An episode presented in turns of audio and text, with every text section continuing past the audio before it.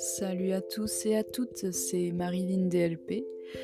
Ravie de vous retrouver après une petite période d'absence car euh, j'essaie de soutenir habituellement un rythme de un podcast par semaine dans la mesure du possible, mais euh, j'ai rencontré des soucis techniques avec mon précédent PC portable qui me permet l'enregistrement et la création de mes épisodes habituellement. Donc euh, chose résolue dorénavant.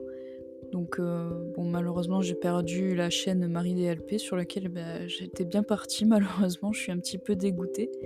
Mais bon là on repart sur euh, de nouvelles bases avec cette nouvelle chaîne qui a quasiment le même nom. J'ai juste modifié mon prénom à la base hein, plutôt que mon surnom donc Marilyn DLP au lieu de Marie DLP. Et voilà, donc euh, je vais poursuivre quand même en disant qu'il s'agit du euh, sixième épisode que j'avais déjà commencé à euh, écrire, l'histoire du coming out et du mien plus particulièrement.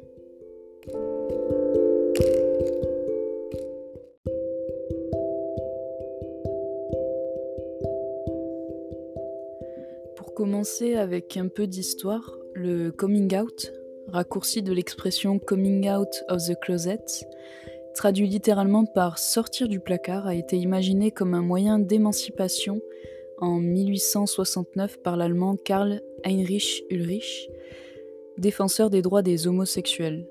Réalisant que l'invisibilité euh, était un obstacle majeur pour changer l'opinion publique, il, recommanda pardon, aux homosexuels de faire leur coming out. Donc euh, je tire cette source de Wikipédia. Il s'agit donc d'une action volontaire de la part de la personne qui en parle de sortir de la peur et du rejet qu'elle ressentait de cacher euh, une caractéristique personnelle qui malheureusement n'est pas toujours bien accueillie lorsque cette dernière est énoncée.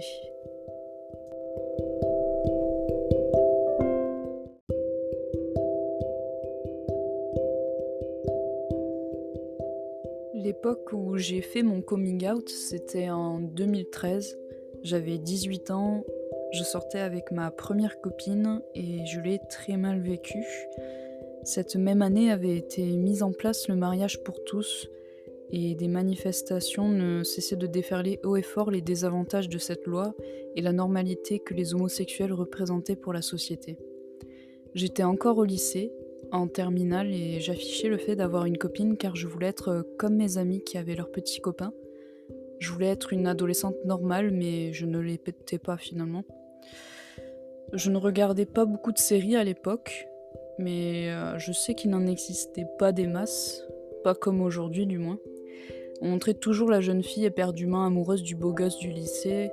Alors, euh, sans repère particulier, j'ai fini par comprendre euh, des signes que je ressentais depuis très jeune à ce sujet.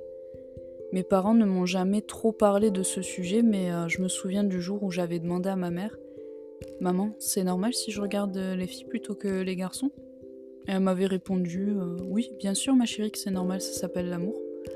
Donc euh, là-dessus, j'ai eu de la chance. Mes parents m'ont bien accepté et ne m'ont pas rejeté comme euh, beaucoup d'autres le font envers leur enfant.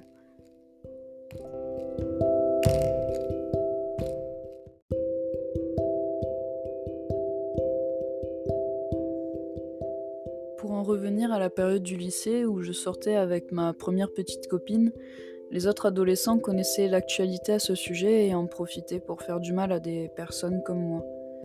Même mon lycée d'ailleurs ne cautionnait pas cette euh, différence. J'ai eu droit un jour à une réprimande de deux surveillantes, m'interdisant de tenir par la main, de faire des étreintes ou d'embrasser ma copine dans la cour parce que certains élèves euh, étaient allés se plaindre que cela les dérangeait. Avec du recul, cela me choque qu'on ait pu me dire cela, mais sur le moment j'étais pleine de rage et d'injustice. Pourquoi eux oui et pas moi? On m'avait menacé d'avertissement auprès de la CPE pour mon comportement. Euh, il est important de savoir que dans ce lycée, comme dans beaucoup d'autres, des comportements plus graves encore sont mis sous silence, notamment des viols ou agressions mentales et physiques, ce qui n'est pas du tout normal. Si vous vivez ce genre de situation, que ce soit au collège, au lycée ou à votre travail, n'ayez pas l'erreur de croire qu'il s'agit de votre faute, mais il s'agit là d'une faute commise par l'établissement qui cautionne cela. Dans ces moments-là, parlez-en à vos proches, ne restez pas dans le silence. J'avais 18 ans quand on m'a dit que mon comportement était anormal et malgré l'injustice que je ressentais, je pensais en partie que ce que je faisais en fait n'était pas bien, alors qu'en réalité, non. Et je n'en avais pas parlé à mes parents par peur qu'ils ne justement cautionnent pas ce, ce comportement également.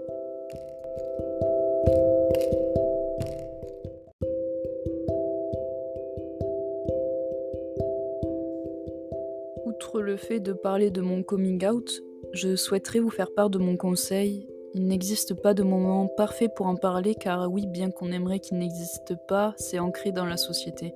Il est vrai qu'il est toujours euh, plus difficile de le faire auprès de ses parents généralement car ils se sont fait une image de nous euh, pour notre avenir qui finalement ne sera pas celle-ci, du moins c'est ce que mes parents m'ont dit.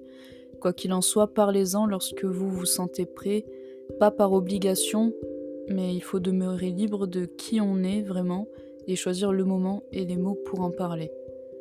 Donc euh, voilà, après c'était pas mal pour un nouvel épisode, poursuivi sur la même thématique que ma précédente euh, chaîne de podcast Marie DLP, que malheureusement je n'ai plus comme euh, je vous le disais au début de cet épisode.